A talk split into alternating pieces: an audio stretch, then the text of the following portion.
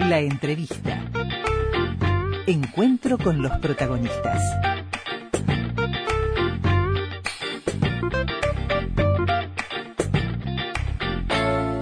Amigos, el seguimiento que, que, hacemos a través de los medios de comunicación día a día, con los informes oficiales que recibimos, con el trabajo de despliegue que se puede hacer en el territorio también a propósito de cómo va avanzando la COVID-19, cuántos casos de contagios hay, cuántos recuperados, de qué forma podemos tener medianamente el control de la situación, teniendo el hilo epidemiológico en la mayoría de los casos medianamente definido.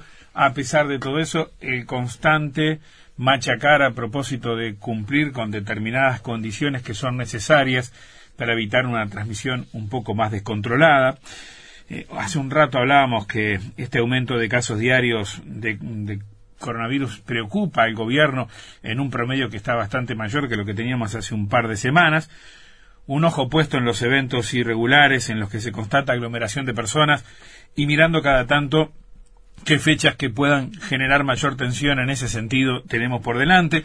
Por otro, en casos particulares como puede ser la frontera y en especial Rivera, que está registrando el cuarto brote desde que se decretó la emergencia sanitaria y sobre todo muy disperso en una cantidad de situaciones disímiles que lo hacen un poco más complejo de controlar, más teniendo Brasil ahí a poquitos metros. Bueno, en este contexto cada tanto conviene parar la pelota y mirar un poquitito hacia adelante. Y en eso nos va a ayudar el profesor Eduardo Savi, infectólogo, a quien hemos consultado en otras oportunidades.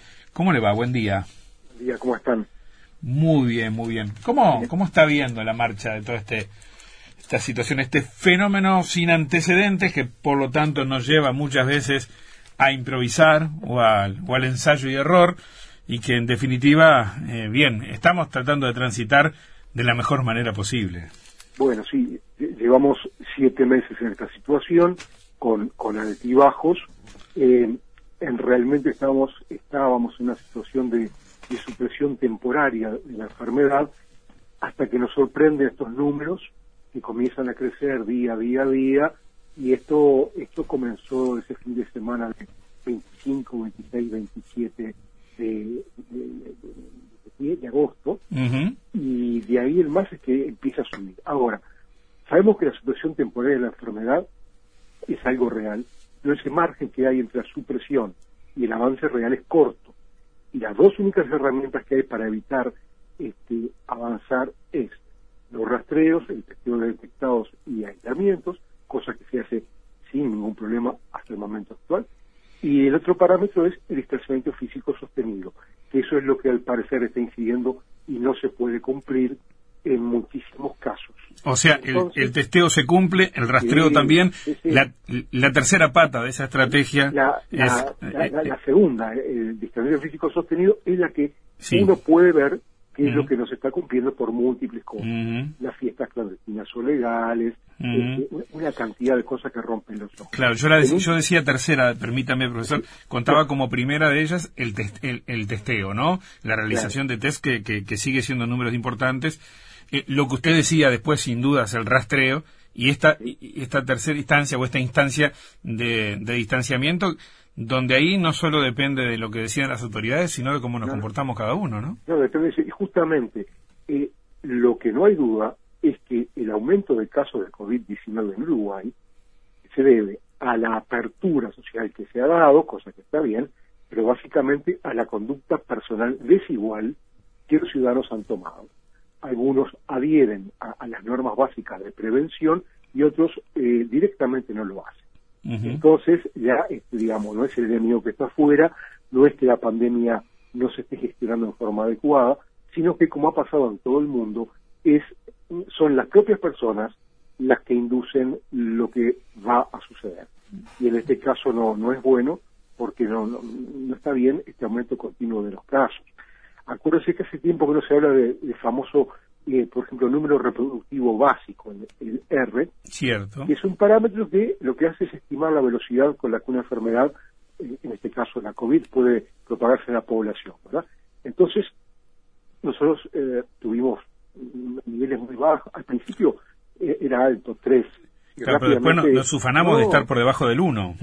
no, no, no, hemos estado en 0,42, 0,92, y de, de todas maneras, ya este, ese número reproductivo básico está aumentando, y ya al subir por encima de 1 es una alerta por eh, la reaparición y riesgo de transmisión comunitaria sostenida si no se controlan los brotes en curso.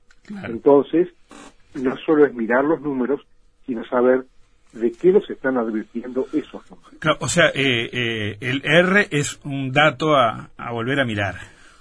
Sí, sí. De hecho, si usted mira los informes epidemiológicos mensuales que, se emiten, el R siempre está contemplado, bien detallado, y se va calculando. Es algo que hasta se puede calcular día a día. Claro, ese es un... Eh, ¿Mm? Sí, no, adelante, adelante, adelante. No, no, no, decía que, que era es importante porque cuando el, R va aumentando mucho, bueno, este, a veces se repiensan las estrategias de mitigación de un evento pandémico, ¿verdad? Entonces es un dato que, eh, que tenemos que atender. Sin duda. Bueno, ese es un dato. De los informes epidemiológicos vemos otros datos que son interesantes. Eh, la cuestión vinculada con la, con la positividad, ¿no? la relación de test y casos este, positivos. Eh, aquellos de los que no se tiene noción epidemiológica clara, que no están por encima del 15%, o sea, uno cada seis. Eh, por ahí seguimos en, en, en valores importantes a lo que quizás podríamos sumarle la baja cantidad de casos en cuidados en cuidados intensivos, pero nada de eso da como para descansarse. No, para nada. O sea, lo, el hecho de que haya eh, muy pocas personas en intensivos u hospitalizados, lo que está diciendo en realidad es que el sistema de, salud es, fuerte y la respuesta fue importante porque los casos que han requerido, 90% de los casos de enfermos, todos se han asistido al domicilio. Yo creo que el problema es otro. No hay, no hay una gran tensión sobre el sistema de salud en este momento en lo que hace hospitalización o consulta. Sí puede estar más sobrecargado en la parte de, diagnóstico, eh, rastreadores de personas, etcétera. Pero dejemos de lado los enfermos, dejemos de lado la hospitalización y veamos también que, por ejemplo, se ha puesto mucho énfasis en que los mayores de 65 con comorbilidades son los que tienen más, más chances de, enfermar severamente, cosa que es cierto. Pero cuando uno mira de vuelta los datos, que para algo están, la mayor parte de los infectados en el país se da en el grupo de 25 a 34. Exacto. Quiere decir que los jóvenes realmente son los que más se vienen infectando. Claro, son los que más transitan, eh, seguramente trabajo, estudios, demás, mm, actividades recreativas. Claro, o sea, eh, justamente eh, eh, son los jóvenes los que se están infectando, como usted dice, trabajan la cantidad de cosas, pero también los jóvenes son los que más adhieren a la sociabilización, a las fiestas, a las reuniones, y, no todos eh, se cuidan lo suficiente. Esto no es crítica, es mirar la realidad que vemos todos los días. Eh, Sabio, ¿cómo le va? Buen día. Eh, usted mencionaba recién que no estamos todavía ni, ni, cerca de un punto de, no hablo de saturación, ni siquiera de, tensión del sistema. ¿Hay alguna línea, hay algún indicador que nos pueda marcar una señal amarilla en este sentido? Bueno, sí. Eh, existen modelos matemáticos que pueden predecir hasta con 10 días cuándo se podría saturar el sistema, cosa de lo que no estamos hablando, y también el, el indicador que yo mencioné hoy, uno de ellos, el número reproductivo básico en, aumento creciente, creciente y significativo, ¿verdad? Estamos lejos de eso. O sea, cuando uno, cuando uno mira y, todos los días ve los números, la, foto del día, cosa que no hay que hacer porque uno pierde perspectiva, parece como que está aumentando todo mucho. No obstante lo cual, nosotros seguimos el mundo ahí se mapea en, color verde, naranja y rojo, lo que hace a riesgo de enfermar y de transmisión. Uruguay eh, eh, tiene un nivel de riesgo verde sostenido.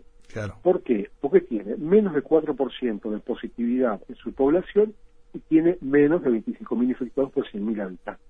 Entonces, Uruguay es hasta ahora la, excepción en América, en Europa y, en buena parte del mundo.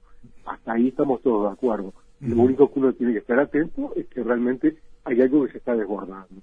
Y se está desbordando mucho por Rivera, que ya parece como un país aparte, ¿verdad?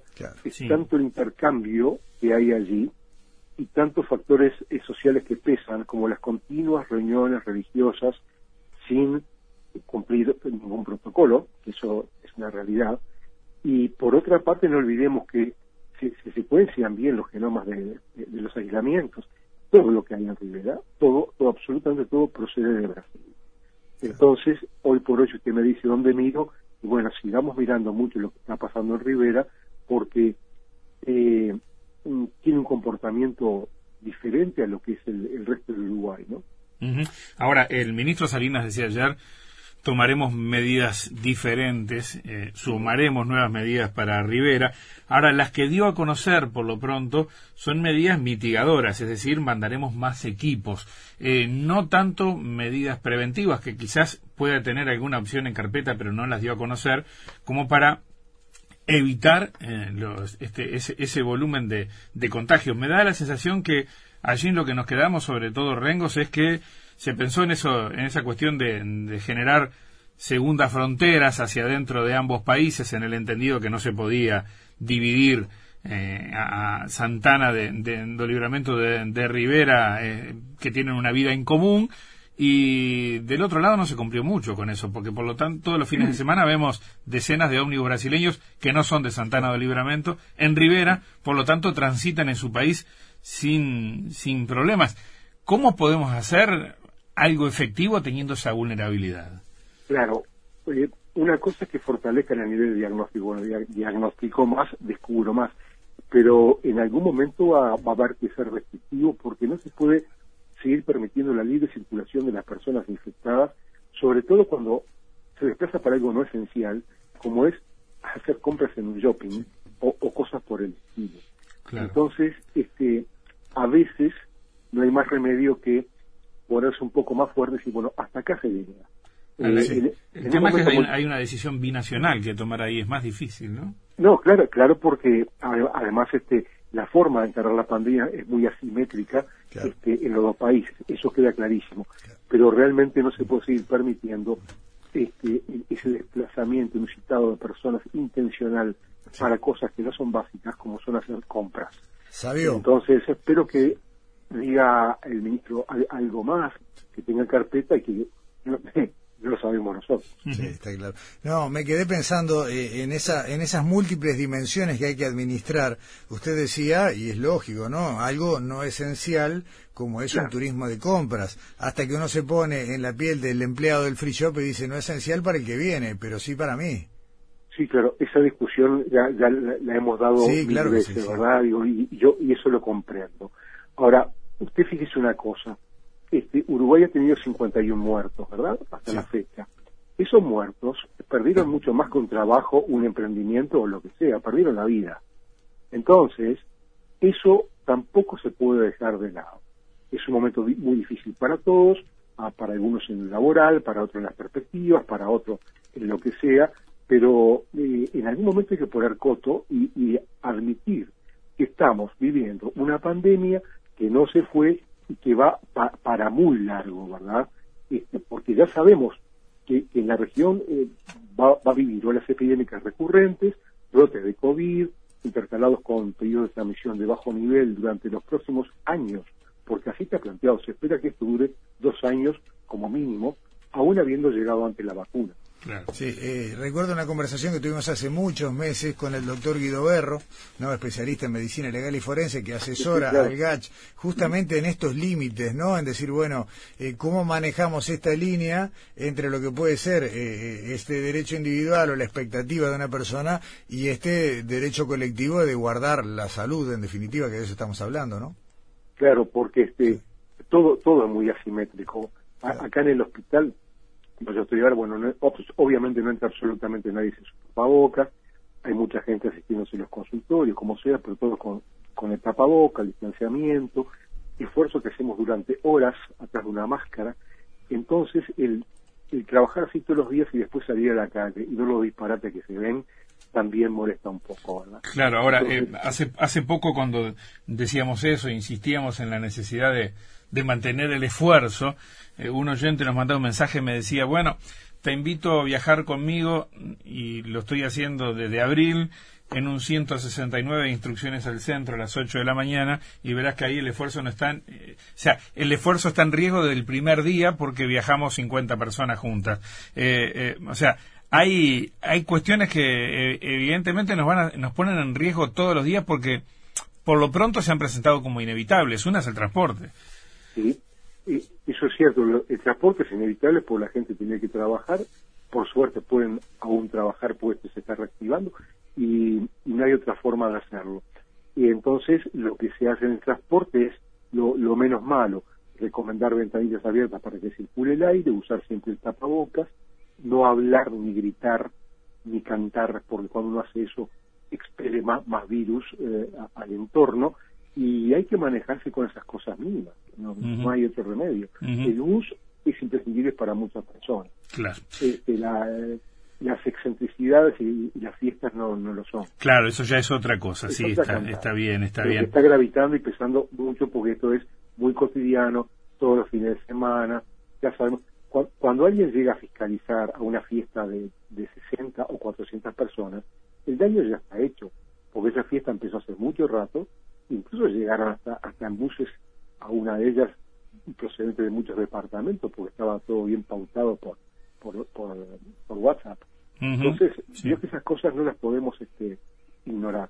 Claro. Ahora, eh, hay otro tema, ¿no? Eh, eh, hablábamos recién de la libertad individual y, y, el, y, el, derecho colectivo a cuidarnos. hay variables ahí que son muy difíciles de controlar y una tiene que ver con las expectativas de cada uno de nosotros, en tanto sujetos que, que, que, proyectamos determinadas cuestiones que tienen que ver con con, con la familia o con nuestro bienestar y demás, ¿no? Eh, es ineludible que, que pasa con, con, muchas personas, en algunos de esos rubros me puedo incluir, eh, que empezamos a decir, bueno, esto de alguna manera eh, nos ha demostrado que somos un país que lo maneja bien, hay cosas que son impostergables, hay fechas que se vienen encima, quiero tener una Navidad como la de otros años, un fin de año como otros años, tomarme las vacaciones en enero, febrero como en otro momento y como que no terminamos de internalizar que esto va a seguir y que incluso esas festividades o esos descansos van a tener que estar intermediados también por las cuestiones eh, sanitarias. No sé cómo podemos bajar el mensaje o cómo podemos hacer que todos comprendamos esto. Y bueno, hablando mucho de lo mismo desde muchos medios a la vez para que el mensaje llegue a la gente, porque este, es más fácil a veces, una persona puede estar muy desinformada y otra persona puede escuchar un mensaje más o menos reiterado y coherente que lo hace tomar conciencia. Obviamente que ya no es que yo quiera o no quiera, definitivamente las fiestas no van a ser iguales, las vacaciones tampoco lo van a ser, nada va a ser igual. Hay que tratar de pasarla lo mejor que se pueda cada uno a su manera, porque tampoco se piensan grandes cosas para pasarla bien. Que es otra enseñanza que hemos aprendido en estos meses, ¿verdad? Uno comienza a priorizar otras cosas y, y tampoco se está tan mal. Eh, Sabio, hace mm, unos días, eh, la semana pasada, hablamos de eh, los resultados de un estudio hecho a nivel sudamericano y que marcaba lo que ha sido la altísima caída en cuanto a los ingresos a CTI pediátricos por enfermedades respiratorias, debido justamente, bueno, a la falta de clases, a las medidas sanitarias y demás, una caída del entorno del 80%. Y, y, pensaba trasladado esto, y se lo consulto como, como infectólogo, y a una escala ya mayor eh, si tuviéramos, digamos, un, bueno, números que nos empiezan a preocupar, ¿es aconsejable, se puede evaluar la idea de decir, bueno, hay que volver por un lapso acotado, por ejemplo, 10 días, 15 días, a un confinamiento, a, un, a una, algo, si bien voluntario, más marcado, como para volver a cortar la circulación del virus? Bueno, es que e, eso que usted me está diciendo es lo que está sucediendo exactamente ahora en, en toda Europa, ¿verdad? Este, ellos ya vivieron la pandemia al inicio del año, sufrieron mucho confinamiento y mucho daño en salud, económico, todo como quiera llamarle, y ahora con la apertura, el verano, la apertura de fronteras en toda Europa, están volviendo a cerrarse a un punto mucho peor que al inicio. Y no es lo que uno puede predecir para Uruguay, pero la experiencia internacional muestra que cuando se sale en pandemia y, y en forma masiva, se vuelve mucho para atrás y se vuelve a estar peor. No, no queremos que esto pase aquí y tampoco para ser un escenario muy probable. Confiamos en la gradualidad. Así se ha hecho siempre. Y lo otro importante que usted decía recién, es, es, cierto, eso de que la gente ha estado medio guardada, que todo el mundo este, usa máscaras en algunos lugares, etcétera, nos ha llevado a, que este año el impacto de infecciones respiratorias en la consulta externa o en, o en hospitalización es mínima, tanto en niños como en adultos. Ya no vimos este año neumonías tan severas como antes, forma frecuente, u otros de transmisión respiratoria. O sea que el vivir una especie de burbuja ficticia por un tiempo demuestra la importancia de, cómo de cómo se pueden prevenir las cosas. Ahí ustedes saben lo que ha sido todos los años el impacto de las vacaciones de julio, ¿no? Como corte de los números en cuanto a lo que son la, la, la, circulación de virus de invernales. Sí, sí, pero ahora incluso la circulación del virus de influenza, ya en marzo en toda la región er, era muy poca cuando ya tenía que empezar a subir y no hubo una gran circulación de virus. Uruguay tiene un caso especial, se vacunaron un millón de personas, cosa que nunca sucedió. Pero justamente al tener un, blindaje tan importante de vacuna antigripal, eso hizo que tampoco veamos prácticamente este gripe en forma significativa en el país, ni sus mm. complicaciones, como mm. antes. Bien, bien. Usted mencionaba hace un ratito lo que está ocurriendo en Europa, eh, doctor. Mm. Em, en esta semana seguramente tengamos una decisión desde el Poder Ejecutivo en cuanto a qué va a pasar en los meses próximos. Estoy hablando sobre todo del verano y la temporada turística. Hay mucha gente con expectativas. Quienes escucharon testimonios del fin de semana, que ya lo compartíamos acá, del presidente eh, la calle, se notaban eh, en un tono que difícilmente eh, haya una apertura como algunos pueden esperar de las de las fronteras en poco tiempo. Eh, ¿Le preocupa este tema? ¿Cómo, está, cómo lo observa usted desde, desde su, su función? Digamos que cuando, cuando uno, uno está mirando esto, eh, la, la apertura de fronteras eh, realmente parece ser muy poco viable y posible, porque lo que haría sería aumentar el daño. Y el daño, por un lado, este, viene, viene de afuera con la tasa de infecciones de Argentina y Brasil, que son este, increíbles, básicamente. Ah, pero por otro lado, ni siquiera sabemos cómo estaremos nosotros en diciembre, porque al ritmo que vamos, quizás seamos también peligrosos nosotros en el mes de diciembre. Y por otra parte, hay necesariamente va a haber ingresos, sobre todo de mucha gente desde Argentina, porque muchos tienen sus propiedades acá de toda la vida, tiene familiares, etcétera, y por algo el buquebús ya está con, con tres frecuencias semanales, sí, como antes. Y están, y están pidiendo una diaria. Con fronteras o sin fronteras abiertas, este, desde Argentina uno espera que venga gente, ¿verdad? Y ahora, ¿qué, qué es lo que estamos viendo? Hace un tiempo, por ejemplo, eh, Brasil tiene una, una incidencia de 18 por 100 mil, Argentina 8 por 100 mil, Uruguay 0.4 por 100 mil. Entonces, se está permitiendo la, la entrada de, de, países con alta tasa de infección, lo que no, no es buena cosa porque puede hacer las cosas peor. Entiendo bien lo del turismo, la reactivación, lo que, lo que todos piden, ¿verdad? Y bueno, y cuando piden a, pedir con, digamos, con, con, con evidencias, yo he escuchado a algunos operadores de turismo que, por ejemplo, piden eh, que, se, que, ingrese con un test de saliva, punto. Este, porque nadie haría una cuarentena aquí, y eso es muy malo. Un test de saliva, primero, se ha hecho como una emergencia en España y en Estados Unidos, porque ya no tienen ni quien rastree, perdón, ni quien haga los hisopados, porque son, son muchos los casos, ¿verdad? Pero un, test de saliva que, detecta ciertos anticuerpos allí, eh, no da ninguna garantía, porque si es negativo, de repente hay que repetirlo hasta cuatro y cinco veces, porque a veces es positivo solamente al cuarto o quinto día que la persona eh, tiene síntomas por menor que sea. Entonces, sigamos con lo ortodoxo que venimos haciendo, que es el PCR, que viene siendo bien. Y también hay gente que está diciendo que en realidad muchísima gente puede entrar desde Brasil y Argentina siempre que hayan tenido el COVID, porque el COVID deja inmunidad. Y eso no es así. Hoy lo que se habla bien, en el mundo está muy bien descrito, es de las reinfecciones una persona que tuvo COVID-19 meses después puede infectar por una cepa del virus completamente distinta. O sea que cuando se largan al aire argumentos eh, que sean que sean bien ponderados porque si no la gente se confunde más. está bien. Ahora, y esa, y esa otra propuesta de que llegasen desde, pongamos Argentina, con un PCR negativo de tres días no más y que por delante asuman eh, bajo su responsabilidad eh, siete días de cuarentena en un establecimiento hotelero dispuesto bajo los criterios del Ministerio de Salud Pública. ¿Eso lo considera viable? Yo lo considero realista. ¿Desde el punto de vista sanitario es efectivo? desde, el punto de vista sanitario nos daría una garantía mayor. Lo que pasa que yo dudo que alguien eh, con 32 grados centígrados venga a encerrarse en un hotel siete días.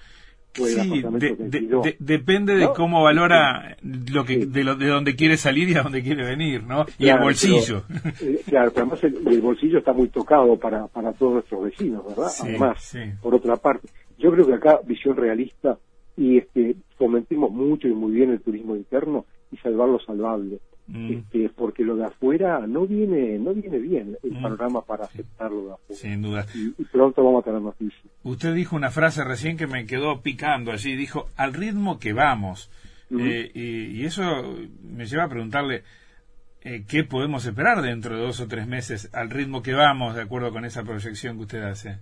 Bueno, si, si, si en un mes, más o menos exactamente el 25 va a ser un mes que comenzó toda esta movida, eh, hemos tenido, sumando los casos, más de 600 y pico juntos eh, solo en un mes, es esperar que si no se revierte esta situación, eh, los números van a ser mayores y que en el verano podemos estar peor de lo que transitamos este año, que fue en forma más que aceptable. No podemos ignorar que viene el calor, que viene la socialización, las reuniones, etcétera, son, son cosas inevitables y eso expone más a la gente también. Sin dudas. Mm.